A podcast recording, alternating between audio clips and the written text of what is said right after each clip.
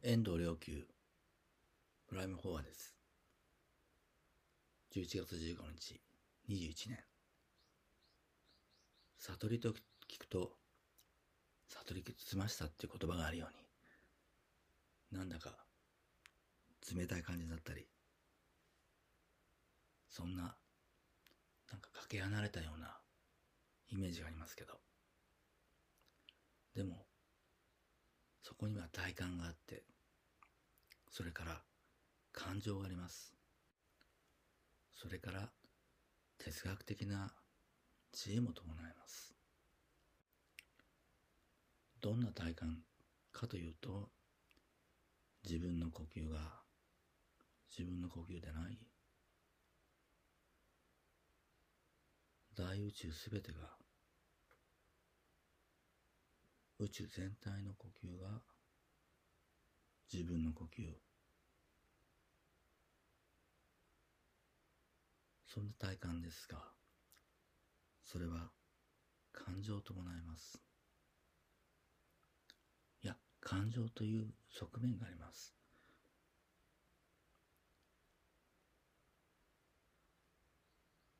自分が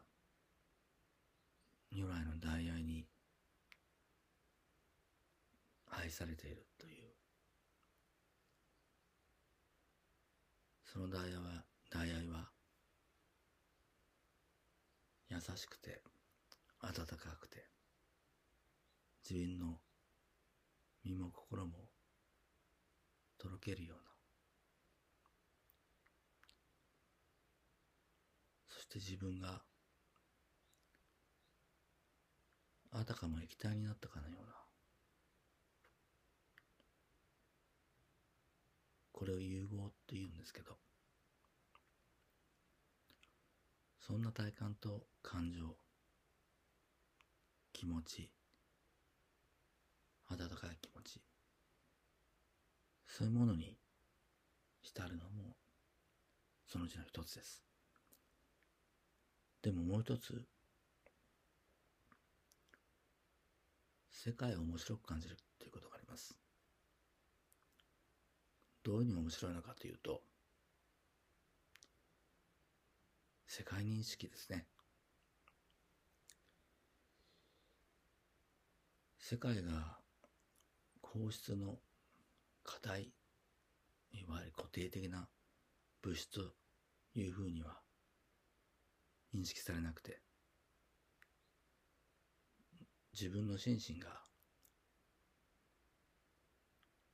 解けるような体感であれば。もちろんそうですよね。世界も。硬い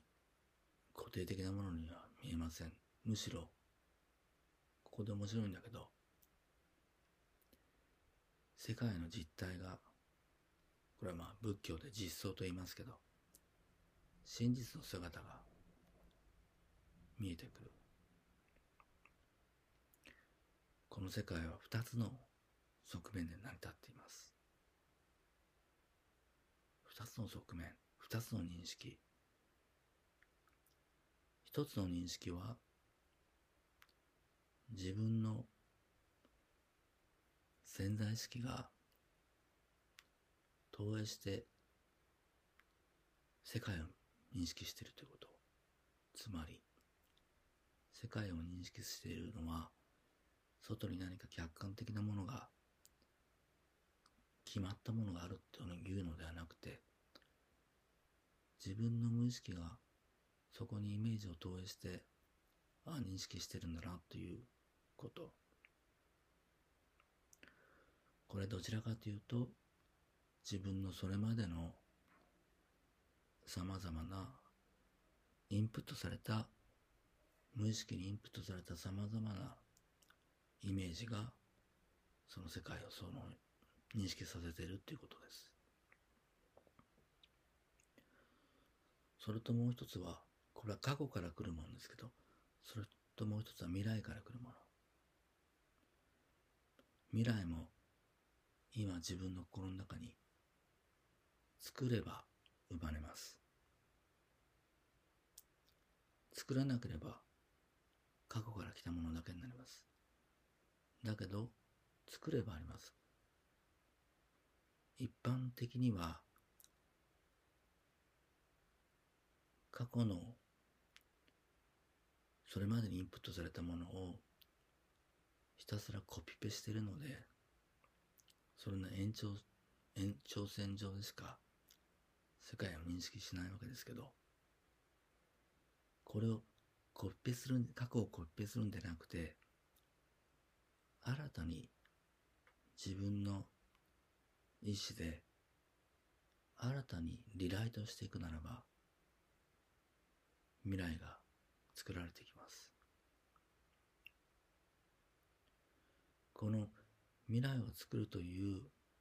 新たなイメージとでもって未来を作るというこの瞬間に未来を作っているんだという認識がもう一つの世界観今までの過去からの蓄積の上で認識しているという世界認識とそれから新たに未来に対して自分の意思でイメージを作っているというこれが同時にあるんです。同時なんです。あの同時に作ることができるんです。そうするとあの現現象化が起きてくるわけですけどでもそれ以前にそれ以前に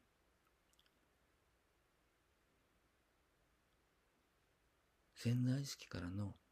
発言なり投影がなければこの現実世界も生じてないんだっていうことあの前何か動画で見たけれど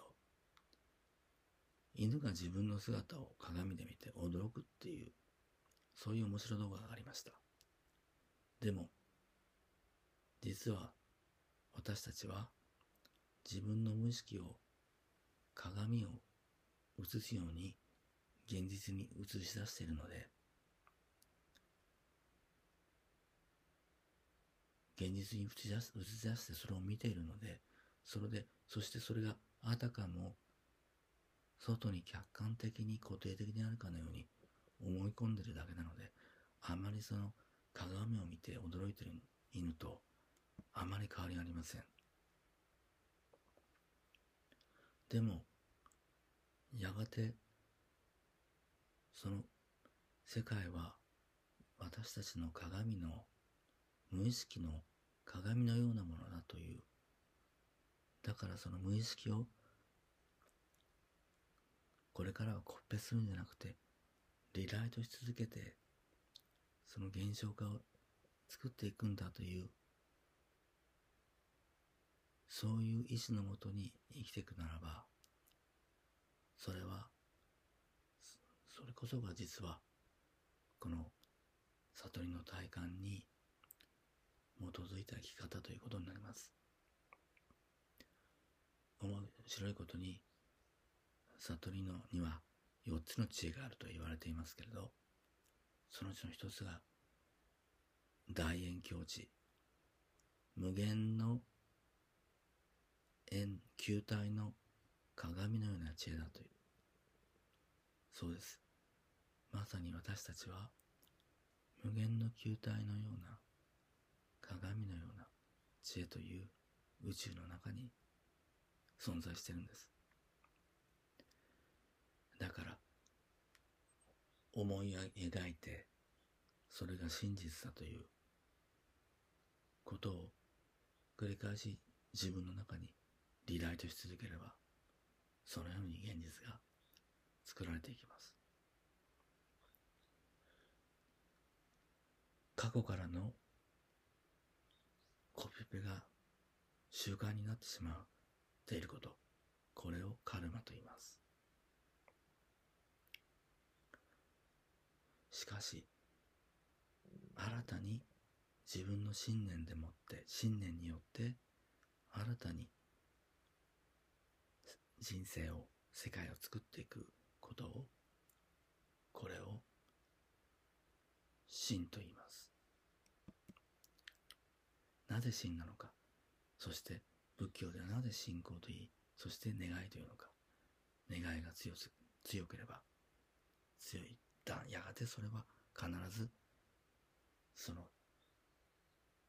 真になる信じるようになるからです。心が強ければ未来を心の中に決めます。その決めた時未来を決めた時当然そこにはイメージが伴います。そして当然そこにはそれを信じる心が生まれます。私たちが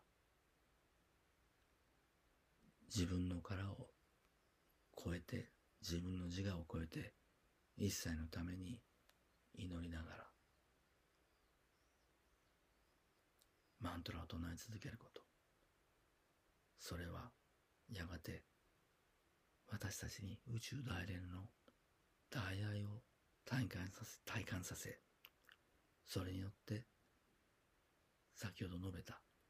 大円境地という世界を認識する新たに認識する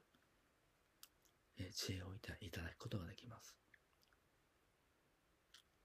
そうすると触覚によって触れている視覚によって見ているあるいは聴覚によって聞いてるこれもあれも全て自分の潜在意識の反応であり投影であり同時にこれは自分の信念によって新たに作っていけるものなんだということが無理なく分かってくるとそうするとより安心して新たな人生を作っていくことができます。ありがとうございました。